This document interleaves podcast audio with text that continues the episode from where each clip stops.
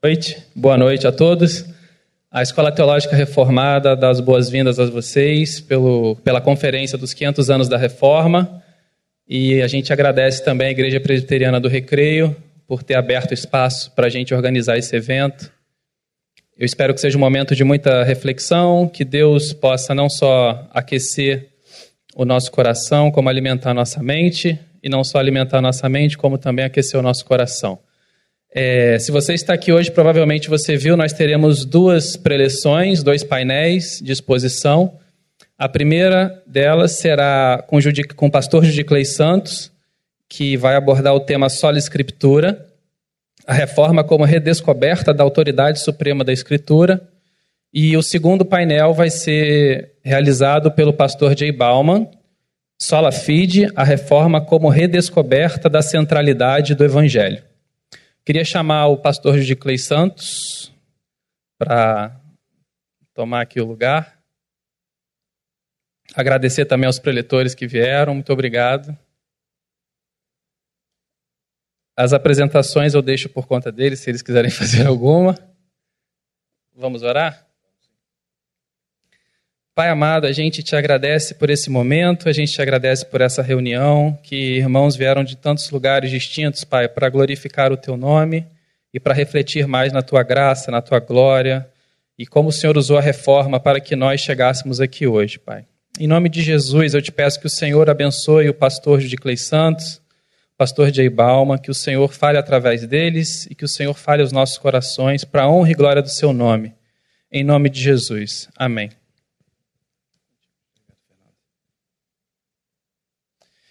Olá pessoal, boa noite. Antes de tudo, eu quero também agradecer ao Fernando pelo convite. Oro para que seja um tempo de edificação para nós todos. Quero encorajar a Escola Teológica Reformada a dar sequência esse tipo de atividade. Promover encontros dessa natureza certamente contribuem para o fortalecimento da nossa fé, fortalecimento da igreja de um modo geral. Eu louvo a Deus pela vida de vocês todos que dispuseram a vir hoje aqui. Eu peço a Deus que nos abençoe nesse tempo. Nós vamos pensar, portanto, sobre o tema sola escritura, a base fundamental da reforma.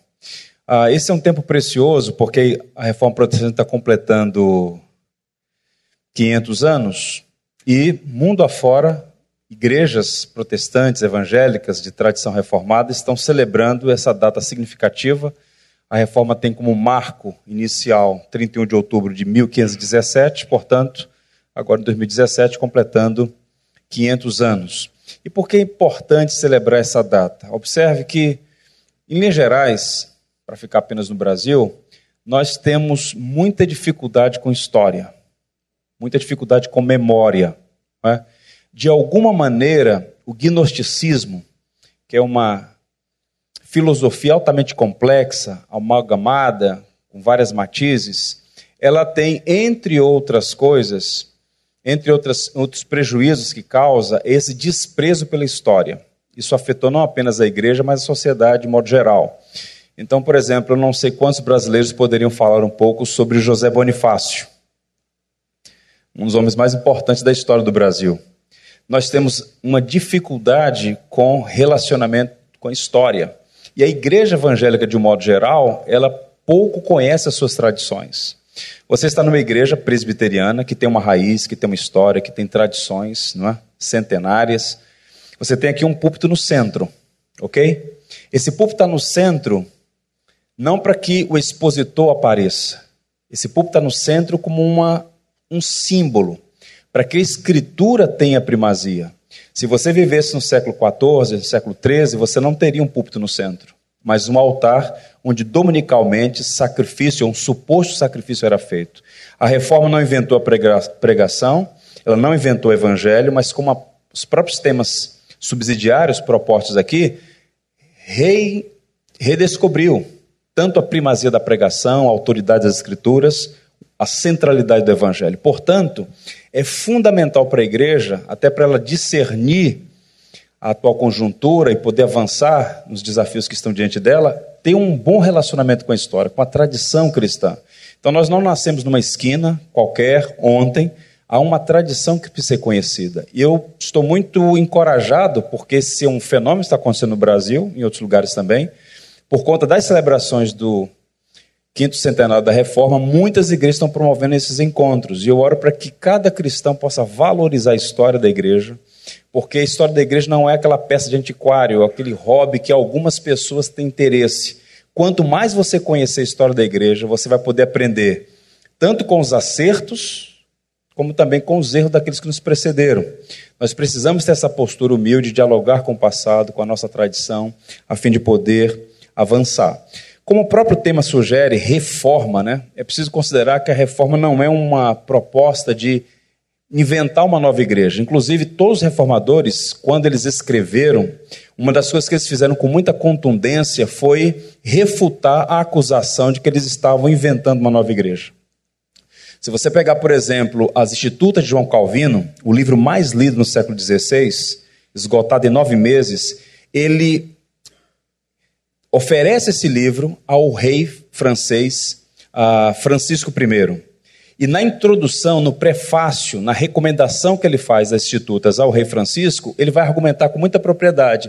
Nós não estamos inventando um novo evangelho, nós não estamos inventando ou fundando uma nova igreja, mas redescobrindo os tesouros do evangelho.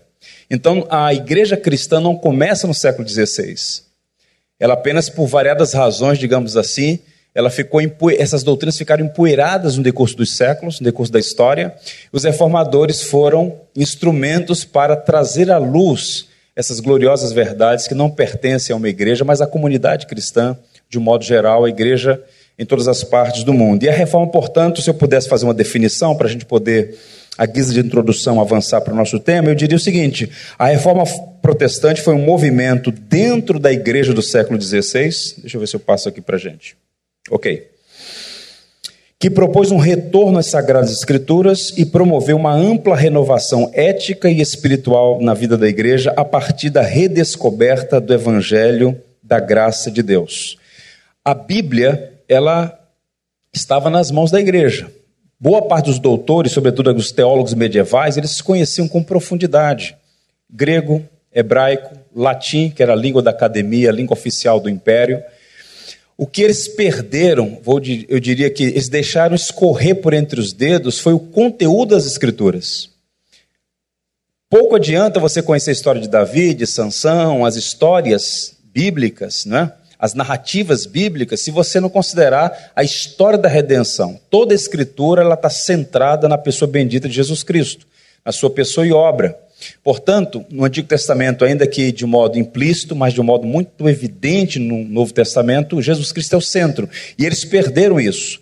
De modo que quando a gente faz uma leitura retrospectiva, quando a gente parte do século XVI para trás, pelo menos naquele período, a chamada Idade Média, embora muitas coisas boas tenham acontecido na Idade Média, não comungo com aqueles que a chamam de Idade das Trevas, isso é uma nomenclatura inadequada, porque houve muita coisa boa na Idade Média, basta observar as grandes universidades que foram criadas naquele contexto, mas certamente foi um tempo difícil para a igreja. Muitas nódoas, muitas fraquezas, muitos pecados, houve um declínio, tanto no aspecto doutrinal, é naquele período, digamos, de mil anos, do ano 500 ao ano 1000, para colocar essas duas balizas, que a igreja ela foi sendo cada vez mais influenciadas por doutrinas estranhas e ela foi sofrer um processo de paganização. E junto com o declínio doutrinal, isso é muito curioso porque há uma estreita relação entre a doutrina e a vida, não é? É muito curioso nos dias de hoje quando as pessoas com muita presunção argumentam que não querem doutrina, não querem teologia, não querem dogma, elas querem uma vida cristã prática. E se esquecem, como dizia o grande notável Francis Schaeffer, que o modo de pensar influencia o modo de agir. Portanto, a doutrina sempre desemboca em prática. Se você observar o padrão de Paulo, por exemplo, como é que ele escreve, você pega a carta aos Efésios, a carta predileta de João Calvino. Tem um padrão ali, embora não, Paulo não escreveu com capítulos, né? mas a estrutura dos seis capítulos, os três primeiros só tem doutrina. Todos os mandamentos, ou perdão, todos os verbos estão no indicativo. Paulo vai trabalhar apenas a descrição do que Deus, o Deus Trino, fez em nosso favor. As doutrinas basilares da fé estão nos três primeiros capítulos de Paulo aos Efésios. Aí, a partir do capítulo 4, ele começa a fazer aplicações de natureza moral e ética. Você vai ver uma mudança nos próprios verbos, os verbos são no imperativo. Porque o que é que Paulo faz? Ele era mais do que um grande teólogo, mais do que um grande plantador de igrejas. Paulo era um pastor. E para corrigir deficiências éticas e morais na igreja, ele primeiro precisa instruir a igreja. Quem nós somos em Cristo, o que Cristo fez em nosso favor. Então, antes de apresentar à igreja o que ela deve fazer, ele apresenta à igreja o que ela é, a sua identidade. Portanto, há uma relação estreita entre teologia e vida. E, não obstante a isso, há um conjunto de pessoas ainda na nossa realidade hoje né, que tentam desprezar a teologia porque querem uma vida mais supostamente prática. Pois bem, então aquelas heresias que floresceram, entre outras razões, por causa do próprio subjetivismo que a igreja ah, paulatinamente foi aceitando, culminou numa vida ah, inadequada. O próprio clero tinha uma conduta ética que não era exemplar. E vou mostrar algumas coisas para vocês. Pois bem, para a gente fazer aqui uma espécie de resumo daquele período, eu diria o seguinte, só para vocês verem os sinais de decadência da igreja naqueles dias. Volto a dizer, Deus sempre preservou um remanescente fiel. A igreja não nasce no século XVI, mas aquele, sem dúvida, foi um período de muita dificuldade para a igreja cristã. E aí você tem no retrato 3x4 esse cenário: uma religiosidade meritória, ou seja, tudo era baseado na questão do mérito. E essa é a distinção fundamental entre o protestantismo e o catolicismo romano. Na verdade, como dizia o John Stott, é a diferença fundamental entre a religião do mérito e a religião da graça. A igreja romana, ela foi estabelecendo vários critérios para que os fiéis pudessem merecer salvação. Se você pegar, por exemplo, a Verbum Dei, que é um documento oficial da igreja romana, o Catecismo de Trento, produzido no século XVI, que é o documento oficial da igreja romana, está escrito lá que a salvação é pela graça. Salvação é pela graça. O que nos distingue do catolicismo romano é que, para nós, herdeiros da reforma, herdeiros do protestantismo histórico, é pela graça somente. Na igreja romana é graça mais algumas coisas que o indivíduo tem que fazer. Graça mais obras, graça mais penitência, graça mais sacramentos, graça mais algumas coisas. Portanto, o que estava reinando naquela ambiência, naquele período longo, era a religião do mérito. Boa parte das pessoas não tinham certeza da salvação, nem podiam ter, porque a igreja condenava alguém ter certeza de salvação. É uma presunção protestante, é uma heresia protestante você ter certeza de salvação, porque a justificação não é imputada, ela é infundida. E qual a diferença? Na perspectiva romana, a salvação pela graça é um pó mágico que Deus concede ao indivíduo, habilitando-o para, pelos seus méritos, conquistar a salvação. Na perspectiva reformada, justificação pela graça mediante a fé é imputação da justiça de Cristo. É completamente diferente. É o evangelho. Portanto, a religião era completamente meritória. Havia o simonia, o nepotismo, simonia que vem de Simão, aquele indivíduo que tentou comprar os supostos poderes de Pedro no livro de Atos, segundo a narrativa de Lucas, o médico. E então, essa simonia era muito comum os cargos eclesiásticos eram comprados, havia um negócio, havia um mercado. Tanto é que um dos fatores que fizeram eclodir a reforma no século XVI, na Saxônia, terra de Lutero, foi justamente o fato de que um arcebispado estava vago, um bispado, e um jovem de 23 anos, que já era bispo em duas regiões, quis o terceiro cargo. Então é um caso bem complexo, depois eu vou até pontuar alguma coisa sobre essa direção. Então havia compra e venda de cargos eclesiásticos, até crianças, adolescentes, meninos com 13 anos tinham, ocupavam funções importantíssimas na igreja porque era um negócio. Impostos eclesiásticos, surgiu nesse momento uma distorção do dízimo, missa pelos mortos, o conceito de purgatório. Né? Se a salvação é uma coisa que eu conquisto, por variados caminhos, algumas pessoas não conseguiam alcançar o número de pontos suficiente para ser salvo. Então elas iam então para uma segunda chance, elas estavam num purgatório. E o que é esse purgatório? É uma segunda chance que o indivíduo está lá para expurgar seus pecados, e os que aqui estão, os parentes, familiares, podem fazer algumas coisas para minimizar o sofrimento daquelas pessoas no purgatório. Aí começa a venda de indulgências, né? É um processo. Algumas pessoas conquistaram méritos Não apenas para si, mas houve um excedente. Então há um banco ali. E agora a igreja, como ela é a mãe, ela recebe os tesouros e o Papa, que é o chefe da igreja, que tem as chaves da igreja, então tem autorização para distribuir esses méritos excedentes àqueles que pagarem. É uma grande indústria que está acontecendo e não aconteceu da noite para o dia, é um longo processo. Pois bem, isso é o que acontecia. Aí você tem a invocação dos santos, a decadência do clero, especialmente do papado. Os dois papas anteriores a Lutero, um deles chamado Alexandre VI, da família dos Borgias. Se você tiver estômago, você pode assistir na Netflix a série Os Borgias, porque é um negócio tenebroso. O, o que aconteceu ah, naqueles dias na igreja? Né? Um comércio absurdo, uma imoralidade gritante, ah, assassinatos, virou realmente uma Babel, o que seria, em tese, a sede da igreja. Enfim, cultas relíquias e crenças em objetos sagrados ou supostamente milagrosos, você vê claramente um comércio estabelecendo. Para resumir esse cenário de horrores, Repito, embora Deus tenha sempre preservado um remanescente fiel, deixa eu estabelecer algumas proposições para a gente entender o que significa somente a Escritura. Pois bem, primeiro ponto aí, esse processo de paganização da igreja, que realmente é uma realidade muito triste. E observe como a história ela tem um corte muito aplicativo atual. Quando a gente olha o cenário da igreja evangélica brasileira, é impressionante como ela é similar àqueles dias que antecederam a reforma protestante.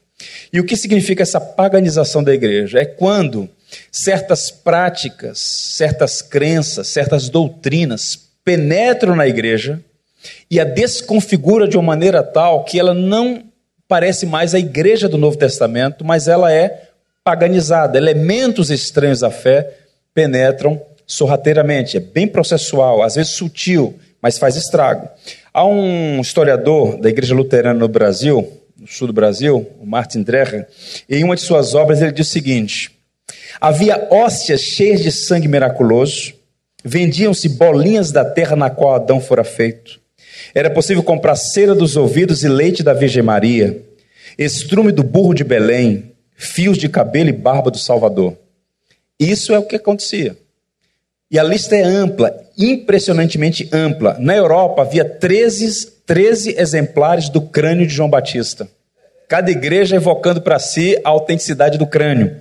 Porque qual é o pressuposto dessas cultas relíquias? Objetos sagrados podem conferir graça. Então, cada igreja buscava ampliar sua coleção de relíquias supostamente sagradas, para que os fiéis, na sua maioria, pessoas simples, pobres, analfabetas, que nada entendiam da missa, que era praticamente uma peça encenada ali no altar do suposto sacrifício, elas então iam alimentando esse paganismo, essas crenças, sem nenhuma fundamentação bíblica. Isso demorou anos, na verdade séculos. Isso acontecia. Curiosamente, a coleção de algumas igrejas incluía um dente de Jerônimo, quatro de Agostinho, olha só que interessante.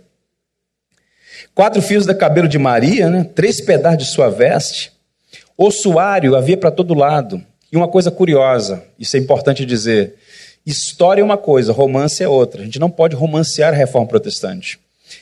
A Wittenberg de Lutero era um grande centro de peregrinação a relíquias, a cultos a objetos supostamente sagrados. Frederico, o sábio, que era o príncipe eleitor da Saxônia, o tio de Carlos V, imperador católico, diante de qual Lutero se defendeu em Worms, ele tinha como ambição, como projeto, transformar Wittenberg na Roma da Alemanha. Ele tinha uma coleção particular de mais de 19 mil ossos sagrados. E certo dia do ano, ele abria sua coleção para receber os peregrinos da Alemanha. Esse dia era o dia 1 de novembro, um dia antes de Lutero fixar as teses lá na porta do castelo. Ou seja, na própria Wittenberg havia culto às relíquias e venda de indulgências. Isso é muito interessante notar. Era uma prática comum naqueles dias. Então, as pessoas eram ludibriadas né, a seguir essa prática, achando que tocando naquelas, naqueles objetos de culto, comprando indulgências, fariam bem a si mesmas e também aos seus parentes que estavam no purgatório. Essa era uma realidade. Um outro ponto ainda a considerar: a ignorância bíblica criou um ambiente favorável para o florescimento dos erros doutrinais e morais no contexto de uma fé religiosamente cega. É sempre assim que acontece. Todas as vezes que a igreja marginaliza o púlpito, e o que é marginalizar o púlpito? Colocar ele à margem. Todas as vezes que a igreja só nega a escritura, todas as vezes que a igreja negligencia o magistério da palavra, reina a ignorância. E as heresias têm como combustível a ignorância, a falta de ensino. E naquele momento a igreja, por variadas razões, não é uma coisa simples, ela sufocou uma das principais atividades da sua missão, que é instruir, catequizar, ensinar a congregação as verdades basilares do Evangelho. Só para que vocês tenham uma ideia, fazer um corte aqui biográfico do Lutero, ele dá uma nota sobre a sua própria experiência. Ele que é filho de pais católicos no norte, né? ele nasce no dia 10 de novembro de 1483 em Eisleben, na região pobre da Saxônia. O pai dele é um mineiro, mas de mente arguta, ele quer dar uma condição melhor aos filhos, por isso ele pega o Lutero, então coloca e dá as condições de Lutero crescer e estudar, mas eles eram profundamente católicos, romanos. Lutero recebeu esse nome Martinho porque nasceu no dia 10 de novembro, que era o dia de Martinho de Tours. Então, é uma família fortemente católica. Agora, mesmo crescendo na ambiência desse catolicismo alemão, percebam, ouçam, vejam a experiência dele. Eu tinha 20 anos de idade e nunca havia visto uma Bíblia. Eu pensava que não havia evangelhos nem epístolas, salvo aqueles escritos nos missais dominicais. Por fim, encontrei uma Bíblia na biblioteca e imediatamente a levei comigo para o mosteiro. Comecei a ler, reler e reler novamente para o grande espanto do Dr. Staupes, que era o primor lá do monastério agostiniano de Erfurt. Então, qual o ponto aqui? Ele está dizendo que aos 20 anos, criado na ambiência da fé, nunca tinha visto uma Bíblia. A maioria das pessoas nunca tinha visto, a maioria das pessoas não tinha nenhum contato. É evidente que não havia Bíblias como nós temos hoje, né? a, a prensa é lançada justamente nesse período final do, do, quinto, do 15 século. Essa quantidade de Bíblias à disposição é um fenômeno que só vai acontecer posteriormente, mas aqui está um jovem de 20 anos de idade que nunca tinha visto uma Bíblia, não sabia absolutamente nada mas estava mergulhado em todas aquelas tradições, boa parte delas altamente paganizadas. Portanto, a reforma protestante ela começa com um movimento de redescoberta das escrituras. E, embora houvesse vários fatores que contribuíram para a inclusão da reforma, um fator intelectual foi a renascença quando um cara brilhante, um italiano chamado Petrarca, ele começa a advogar junto com outros humanistas o conceito de ad fontes, o retorno às fontes. E aí humanistas como Erasmo de Roterdã, o holandês, ele faz aquela edição primorosa do Novo Testamento e há um movimento no sentido de resgatar as escrituras, de corrigir as deficiências da Vulgata de Jerônimo, que era a Bíblia autorizada pela igreja para uso, não se podia usar outra Bíblia senão a Vulgata pelo menos até recentemente, na Igreja Católica. E então esse movimento. E você encontra um homem como John Wycliffe, na Inglaterra, que começou a traduzir a Bíblia para o inglês. Você encontra o Olivetan, primo de João Calvino, que recebe uma encomenda dos valdenses para traduzir a Bíblia para o francês. Você tem Lutero fazendo esse movimento na Alemanha, posteriormente. Então, em várias regiões da Europa, há um movimento para traduzir a Bíblia e colocá-la no idioma das pessoas. Isso é um movimento protestante. Isso é um movimento que realmente reconfigurou a Europa. A reforma teve implicações para a igreja, mas certamente teve implicações políticas, sociais, econômicas. Mudou a sociedade europeia e, posteriormente, o mundo de um modo geral. Então, vocês percebem que a reforma protestante ela está intimamente ligada às escrituras. Tanto é que no futuro nós seríamos conhecidos como o povo da Bíblia. Né? A religião dos protestantes é a religião da Bíblia. Então houve um grande movimento nessa direção. E a igreja estava na contramão disso. Ela proibia e amaldiçoava, vamos usar essa expressão, aqueles que faziam a oposição à sua vontade. Ela queria que o povo permanecesse naquela condição e que apenas a Bíblia no latim pudesse ser usada. Na Inglaterra, que foi um berço muito intenso de reforma protestante, nós estamos aí às vésperas de dezembro praticamente, toda vez que você celebrar assim, olha, o dia da Bíblia, vamos celebrar o dia da Bíblia, segundo domingo de dezembro, isso se deve ao movimento reformado na Inglaterra. Foi na época em que Eduardo VI, o Josias da Europa, como foi chamado, ele promovendo reformas pediu a Thomas Cranmer que pudesse estabelecer um dia de ação de graças em favor, em louvor a Deus pela Bíblia. E o Cranmer, que era o arcebispo da Cantuária, estabeleceu o segundo domingo do Advento. Deus nos deu a palavra viva, que é Cristo, e nos deu a palavra escrita, que é a Bíblia. Então a igreja, desde então, celebra o dia da Bíblia no segundo domingo do, de dezembro. Porque esse movimento reformado está vinculado à redescoberta das Escrituras. Isso é realmente impressionante. Na Inglaterra, houve alguns reformadores que foram presos e martirizados por conta da iniciativa de tão somente traduzir a Bíblia para o inglês. Olha só então o que diz um de seus ah, postulados, o não vai aparecer aí, mas o Hugo Larimer, ele dizia que onde as escrituras são postas de lado, vivam as velas e os rosários. Em outras palavras, onde a Bíblia é posta de lado, as pessoas ficam nas suas crendices, no seu paganismo e ignora, sonega aquilo que é fundamental, aquilo que é essencial.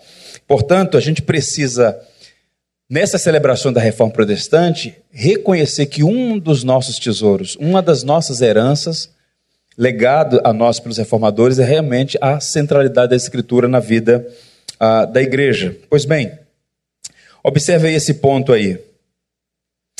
Uh, uma parte, vou colocar assim, uma parte significativa do clero católico era composta de homens sem conhecimento bíblico adequado para ministrar a igreja de Cristo. É bem verdade que sempre houve homens notáveis naquele período. Basta observar que um dos delegados da Cúria Romana para tentar persuadir Lutero a retratar-se foi o cardeal Caetano. O cardeal Caetano era muito conhecido por ser o homem mais brilhante da igreja naqueles dias. Foi o primeiro na história do cristianismo a fazer um comentário integral da súmula de Tomás de Aquino. Foi o cara com quem Lutero teve um, um debate, um dos debates, um dos primeiros. Então havia homens notáveis, mas boa parte nas periferias, nas paróquias, nas igrejas mais simples, boa parte dos padres, dos instrutores, eles não conheciam a escritura suficiente para ensinar. Essa era uma realidade. Aí sim, talvez apareça aí uma, um sermão do, de um dos reformadores ingleses, pregado no dia 18 de janeiro de 1548, na Catedral de São Paulo, em Londres. Olha o que ele diz: Onde o diabo está em residência e está com seu arado em andamento, ali Fora os livros e vivam as velas. Fora as Bíblias e vivam os rosários. Fora a luz do Evangelho e viva a luz das velas. Até mesmo ao meio-dia. Vivam as tradições e as leis dos homens, abaixo as tradições de Deus e Sua Santíssima Palavra. Foi um sermão duro que ele pregou, mas um sermão que retrata ali a realidade medieval. Ou seja, muito paganismo, muita crendice, muita superstição e pouca substância do Evangelho. Porque todas as vezes que a Bíblia é posta de lado, o que vem a seguir é um reinado tenebroso de ignorância. Esse homem, junto com outros, o, o Heidler e o Thomas Cranmer, foram queimados vivos é? na, em Oxford, amando de Maria Sanguinária, uma filha de Henrique VIII, que tentou reintroduzir o catolicismo depois que seu irmão faleceu, Josias da Europa, o Eduardo VI, então esse é um cenário. Caminhando ainda para a gente poder fechar esse ponto de introdução, o poder político da igreja, particularmente do papado, havia alcançado uma dimensão sem precedentes. Fazendo a leitura para trás, você fala assim, bem, como é, que é possível chegar a esse ponto e por que ninguém fez nada? A igreja romana naqueles dias era mais do que uma igreja, no sentido que a gente entende hoje. Era, na verdade, um poder que havia penetrado em todas as esferas da sociedade. Você não era cidadão, você não era gente se não submetesse ao batismo. Você não havia um cartório para o pai registrar o filho. O certidão de nascimento era o batismo. Tudo estava determinado e controlado pela igreja. Há um autor muito brilhante, um anglicano muito capaz, chamado Alistair McGrath. Ele diz assim, para vocês entenderem essa, esse poder da igreja romana naqueles dias. Tanto dentro quanto fora da igreja, ela se apresentava como uma enorme máquina legal, judicial, financeira, administrativa e diplomática, cujas preocupações espirituais eram frequentemente consideradas quase que imperceptíveis, mesmo, mesmo aos olhos da fé. Portanto, muitos abusos foram cometidos em nome de Deus. É bem verdade que houve coisas boas repito, não comum com aqueles que olham para a Idade Média e chamam de Idade das Trevas. Houve muitas coisas positivas e houve homens notáveis que serviram a Deus com integridade, com piedade, que são para nós ainda hoje referências de fé. Mas no todo, a instituição, ela tinha ido de mal a pior, tanto no campo doutrinal quanto no campo moral. E houve um, movimentos, variados movimentos, que tentaram algum tipo de reforma, e todos esses movimentos foram sufocados pela força da espada.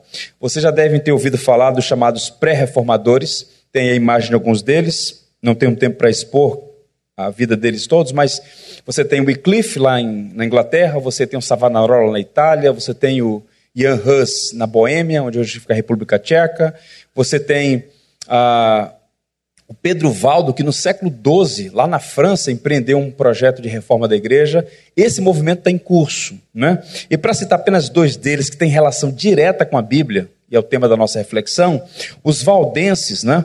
esse movimento está vinculado ao nome de Pedro Valdo. Quem era Pedro Valdo? Um comerciante de Lyon, converteu-se à fé cristã, observe aí, 1174, portanto século XII. E ele decide então encomendar uma tradução da Bíblia em linguagem popular e ele começa a pregar sem ser ordenado. A conversão de Pedro Valdo é interessante, ele é um homem rico, ele está afeiçoado pelo Evangelho, é curioso, quando o Evangelho nos fascina, tudo perde valor. Ele é muito rico e vive uma vida na babesca, uma vida tranquila. Mas quando ele conhece o Evangelho, esse homem então determina para si que esse Evangelho que transformou a sua vida seja também conhecido pelas pessoas. Ele sabe que as pessoas, na sua maioria, não conhecem. Ele então começa a pregar, ele morre de causas naturais e os seus seguidores, os valdenses, dão sequência a esse movimento e lá no século XVI eles iriam empreender a grande reforma, a grande tradução da Bíblia para o francês. E quem vai fazer esse é o Livetan, primo de João Calvino, e foi João Calvino que escreveu o prefácio da versão francesa do Novo Testamento. E é muito interessante porque Ainda hoje há valdenses, né? No século XVI XVII, se vinculam à Igreja Reformada, são hoje uns 35 mil, e por ironia ou por obra da providência, a principal igreja valdense hoje é no coração de Roma, na praça principal, onde fica o Supremo Tribunal Federal da Itália. Não é? A igreja valdense uma igreja reformada, bem interessante, embora esteja passando por algumas dificuldades. Você tinha os Lollardos, é? chamados pregadores simples, os pregadores pobres, aqueles que sussurravam o evangelho, talvez essa expressão Lollardos venha disso, eles eram discípulos de Wycliffe e saíam pregando o evangelho. Todos eles passaram por dificuldades, todos eles enfrentaram perseguição. E aí, qual era a grande proposta dessa gente? Como é que você reforma a igreja? Pela Escritura. Você não tem uma igreja saudável que não conhece a Bíblia. A Bíblia tem que estar no centro. Não para que a Bíblia seja adorada, porque a Bíblia, ela comunica uma mensagem. A mensagem central da Bíblia é uma só. Cristo crucificado e ressurreto. À medida que a Bíblia for sendo redescoberta, sendo anunciada, Cristo sendo proclamado, a igreja vai ter, vai experimentar esse processo de revitalização, de renovação, de avivamento. E aí, Wycliffe já havia dito, era um mote dos Lollardos, o seguinte: os ingleses aprendem a lei de Cristo melhor em inglês. Oh, que novidade! Moisés ouviu a lei de Deus na sua própria língua e assim fizeram os apóstolos de Cristo. Então, qual é o argumento dele com a cúria romana? Meu amigo, as pessoas precisam ouvir o evangelho no seu idioma. Não faz sentido você fazer um ajuntamento de pessoas, na sua maioria que não sabem ler, fazer um discurso numa língua que eles não conhecem, e privá-las do tesouro do evangelho que está contido nas escrituras. Então ele começou esse movimento. A igreja romana não pôde matá-lo como matou os outros. Ele tinha muita muito prestígio na Inglaterra e ele era um grande intelectual, um doutor, vários idiomas e sobretudo nas línguas bíblicas. Mas depois da sua morte, 70 anos depois, o corpo foi exumado, queimado e assim jogados no rio para que se esquecesse a memória do Wycliffe. E hoje uma das grandes associações do mundo de tradução da Bíblia leva o nome desse notável. Quando ele começa esse movimento, e quem vai completar a Bíblia em língua inglesa é o Tyndale, outro inglês, que também foi martirizado, foi encontrado na Bélgica, na Antuérpia, morto pela polícia secreta. Ah, quando ele começa esse movimento, ele recebe muita crítica. E só para vocês entenderem como era a reação da igreja em relação à Bíblia, traduzida no vernáculo para as pessoas, no seu próprio idioma, um clérigo católico disse assim: Cristo deu o seu evangelho ao clero e aos doutores estudados da igreja, para que eles o dessem aos leigos. O Wycliffe, ao traduzir a Bíblia, tornou a propriedade das massas comum a todos, mais aberta ao laicato, e observe, e até as mulheres que sabiam ler. Assim, a pérola do evangelho está sendo atirada aos porcos, a joia do clero transformou-se no passatempo dos leigos. Ou seja, eles não queriam, eles faziam oposição. E todos esses movimentos de reforma, os chamados pré-reformadores, foram sufocados pela igreja romana. Até que surge, por obra da providência, uma figura lá na Saxônia, está aí o Martinho Lutero, que tinha os pés de barro, tem nódoas na sua biografia, não, é? não podemos romancear, ele mesmo reconheceu suas fraquezas, cometeu pecados gravíssimos, alguns deles, tem as fraquezas na sua biografia, mas certamente as contribuições foram maiores do que as suas ah, fraquezas. Certamente foi um homem notável. E para que você entenda como é que Lutero pôde fazer o que fez, preciso conhecer um pouquinho da história dele, que eu não vou contar aqui por conta de tempo. Mas observe como a obra da providência, é? e nós cristãos precisamos aprofundar o nosso entendimento sobre o conceito de providência. Né? Vejo muito crente falando em sorte, azar, é, destino, forças impessoais, acaso. Não, a providência governando as coisas. Né? Tudo Deus criou todas as coisas, governa e dirige tudo de acordo com o beneplácito da sua vontade. O Martinho Lutero ele nasce lá na região da Saxônia. O pai dele pretende que ele seja advogado. Só havia três cursos universitários no século XVI: teologia, direito e medicina. Se você quiser estudar curso universitário, só havia essas três possibilidades. O pai dele então encaminha ele para Erfurt, uma faculdade relativamente perto da casa dele, né, na Saxônia. Ele começa a estudar. Só que aí, voltando para casa, ou indo para a universidade, não recordo agora, ele tem aquela experiência da tempestade, começa a cair um raio perto dele, ele vê a morte diante de si, e ele faz um voto para Santa Ana, suposta mãe de Maria, que se ele fosse liberto da morte, ele, pod... ele iria ingressar num monastério. Lutero era devoto de 21 santos. Naquele dia do raio é Santa Ana, a santa do dia. Então ele faz um voto para Santa Ana e para tristeza do pai, ele vai então fazer o curso de direito. Sai do curso de direito e vai para teologia. Ele já havia uma tido uma boa base acadêmica, o Trivium, Quadrivium, as escolas liberais, a chamada escola liberal, né, preparando ele para a universidade, e ele é um monge, está estudando lá no monastério de Erfurt, onde ele é aprovado, entra para o monastério, ele começa a sua carreira e está exercendo seu ministério. Nesse período, surge um problema. Qual é o problema? Vai aparecer aí. Esse é o estopim da reforma. Duas figuras centrais aí. O primeiro deles é o Alberto de Brandeburgo, ele é o bispo já de duas regiões, mas cresce o olho no bispado de Menes. O bispo morreu, então agora quem vai assumir? Esse rapaz tinha 23 anos.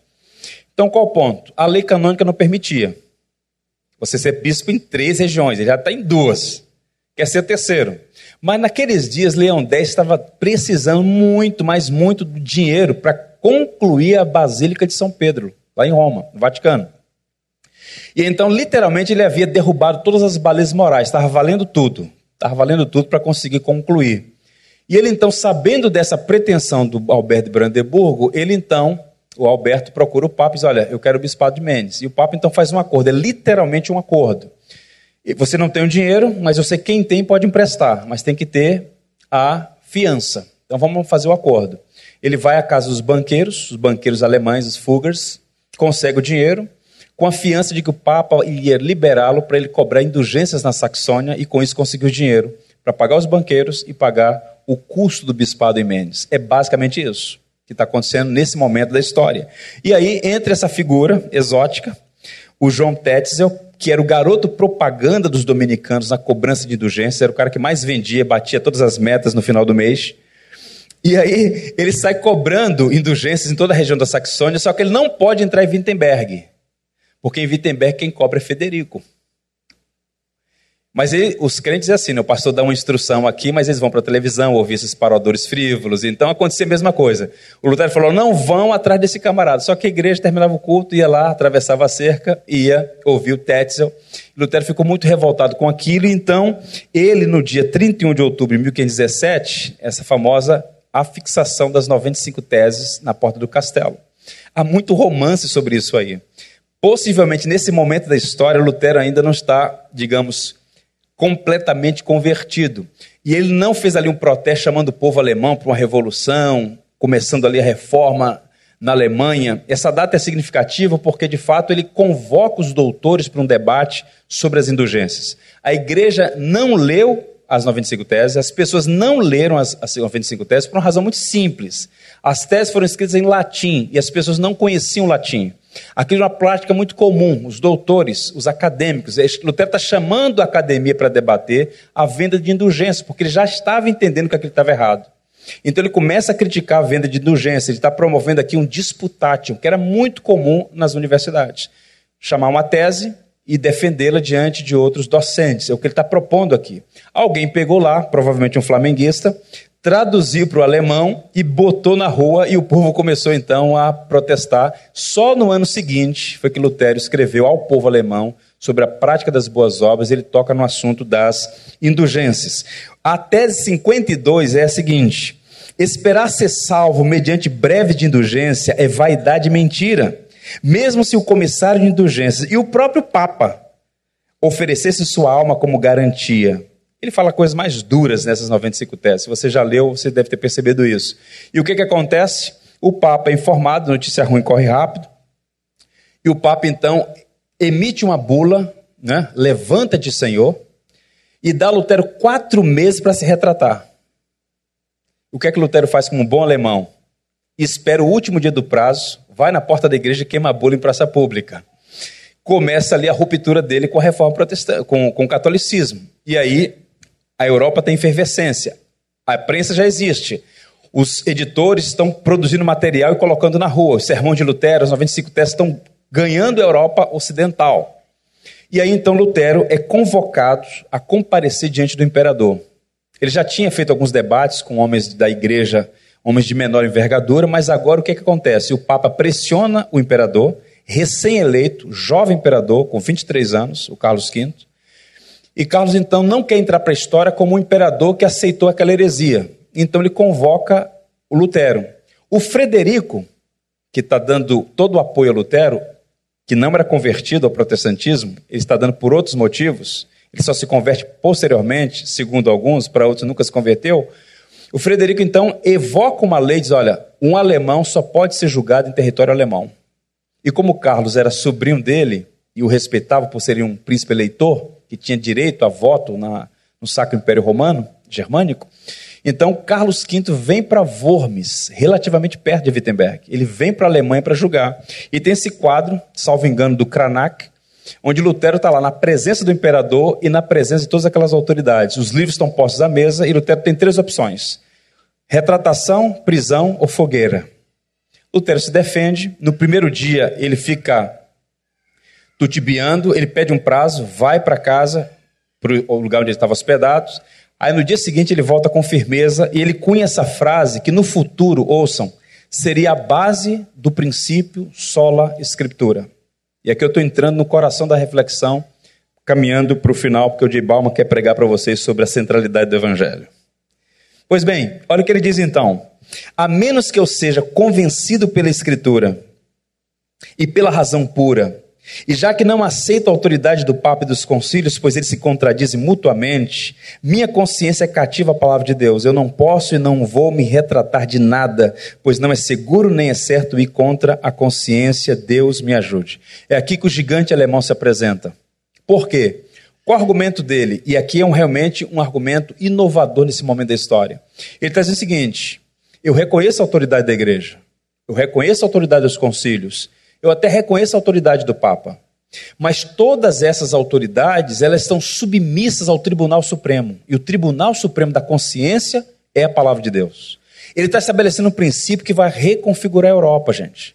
Qual o ponto aqui? Ele não está abandonando as tradições, em muitos aspectos ele vai manter certas tradições, mas o que ele está dizendo é o seguinte: é a palavra de Deus, e somente a palavra de Deus, que deve ser a nossa regra de fé e prática, uma expressão que a gente vai lançando ao ar sem conhecer a origem dela. Quando você afirma que a Bíblia é sua regra de fé e prática, você está dizendo que a Bíblia é o padrão, a autoridade que governa a sua doutrina, a sua crença e também a sua conduta moral ética, o seu comportamento. O que Lutero está dizendo é o seguinte: olha, eu não vou me retratar, porque não é correto e contra a consciência. A minha, minha mente está cativa à palavra. Se vocês me provarem que eu estou errado, eu me retrato. Agora a Bíblia está aqui, vocês têm que me provar na Bíblia. Por quê? Os papas já erraram, os concílios já erraram, já se entraram em contradição. Ele está estabelecendo o princípio do sola escritura. Ele então tem essas três opções: prisão, retratação ou fogueira. Ele não é bobo, ele mete o pé de lá. E no caminho para Wittenberg, ele é sequestrado a mando de Frederico, e ele então fica no castelo de Watzburgo, uma região belíssima na cidade de Eisenach, onde no futuro nasceria um cara muito fã dele, o grande músico Johann Sebastian Bach. Da cidade você visto o belíssimo castelo, Lutero ficou lá. Dez meses, com o codinome de Cavaleiro Jorge, Wi-Fi desligado, nada de Facebook, nada do WhatsApp, totalmente recluso. E ele, como era muito inquieto, um cara muito ativo, ele falou: O que, é que eu vou fazer aqui nesse castelo? Então ele começa a traduzir a Bíblia para a língua alemã. E ele faz uma proeza: ele traduz o Novo Testamento em dez meses. E Lutero não apenas traduz o Novo Testamento para o alemão, em 1534 ele completa a Bíblia inteira. O que é que ele faz? Ele estrutura a língua alemã. Se hoje existe língua alemã, há um reconhecimento da academia pelo menos para aqueles que são honestos. Isso se deve à obra de Martinho Lutero de traduzir a Bíblia para a língua alemã. A Alemanha não era a Alemanha que a gente conhece hoje, eram vários ducados e regiões completamente afastadas, dialetos variados, e Lutero então consegue estruturar a língua a partir da tradução da Bíblia. E aí está o escritório dele, onde ele fez essa obra magnífica de tradução da Bíblia para o idioma. Aí está a Bíblia dele, né, a versão primeira que ele entregou a, o notável Frederico. E aí, uma frase famosa: a Bíblia e somente a Bíblia é a, a religião dos protestantes. Isso é um princípio fundamental. E aí você tem os chamados cinco solas da do protestantismo, da igreja reformada. E o primeiro, o basilar, o fundamental, o princípio fundante da igreja protestante reformada é o somente a escritura. Você tem então, nesse período, esta invenção da prensa por um homem, um alemão também, da Mungúcia, né, da Boêmia, e aí você tem a primeira Bíblia impressa da história, por Gutenberg, Johann Gutenberg. Curiosamente, eram 180 cópias, das quais só existem 48 exemplares. Quem já viu aqui essa Bíblia alguma vez? Hã? Você sabia que você pode ver essa Bíblia? Essa aí está na maior biblioteca do mundo hoje, que é a Biblioteca do Senado Americano, em Washington. Mas nós temos uma aqui bem pertinho, na Avenida Rio Branco, na Biblioteca Nacional. Quem trouxe para cá foi Dom João VI. Uma das, primeira, uma das primeiras Bíblias impressas da história está aqui no Brasil aqui na Biblioteca Nacional e a maioria dos brasileiros não sabem disso. Pois bem, graças ao Dom João VI, notável. Bem, caminhando, gente, eu vou concluir já porque eu sei que meu tempo esgotou. O que é que esse solo escritura? Somente escrituras. Reformadores reafirmaram a supremacia das escrituras, a Bíblia é a única regra normativa de fé e conduta. Todas as doutrinas e ensinos estranhos das escrituras devem ser rejeitados. Esse é o princípio basilar, a escritura. Nós estamos em acordo com os católicos em muitos aspectos em relação à Bíblia, inerrância, inspiração. Mas no que tange a autoridade e suficiência, nós nos distanciamos. Na França começou um movimento muito forte de reforma da igreja, mas infelizmente também foi sufocado. Mas antes disso, eles produziram um princípio na confissão gaulesa que é uma, uma preciosidade. Eu vou ler para vocês rapidinho aqui, ó. Olha aí. Não é lícito aos homens, nem mesmo aos anjos, fazer nas Santas Escrituras qualquer acréscimo, diminuição ou mudança.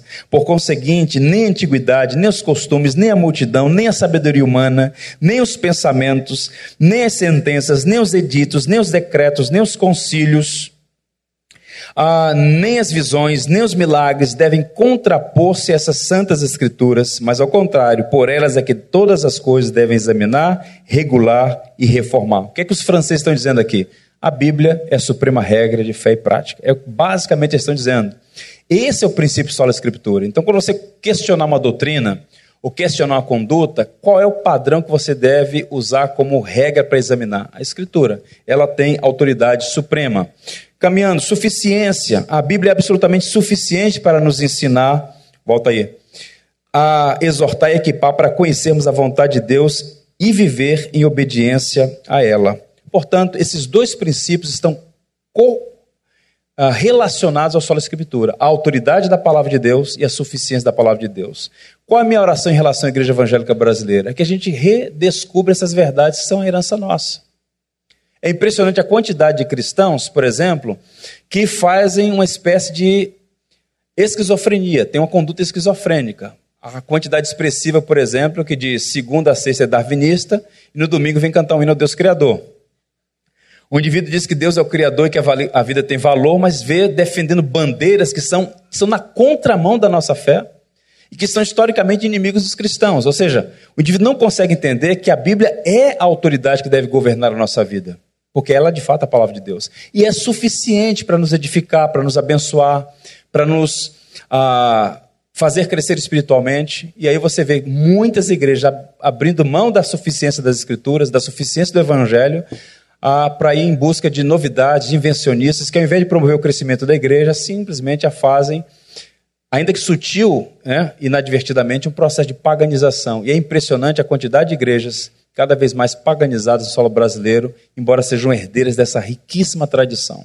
Eu encerro orando a Deus para que o Senhor os abençoe e vocês se sintam encorajados a conhecer essa profunda, bela, riquíssima tradição reformada e que a Bíblia seja de fato para nós um tesouro que a gente lê a gente estuda, que a gente ama, proclama de todo o coração. Deus abençoe, é o meu desejo. Um forte abraço.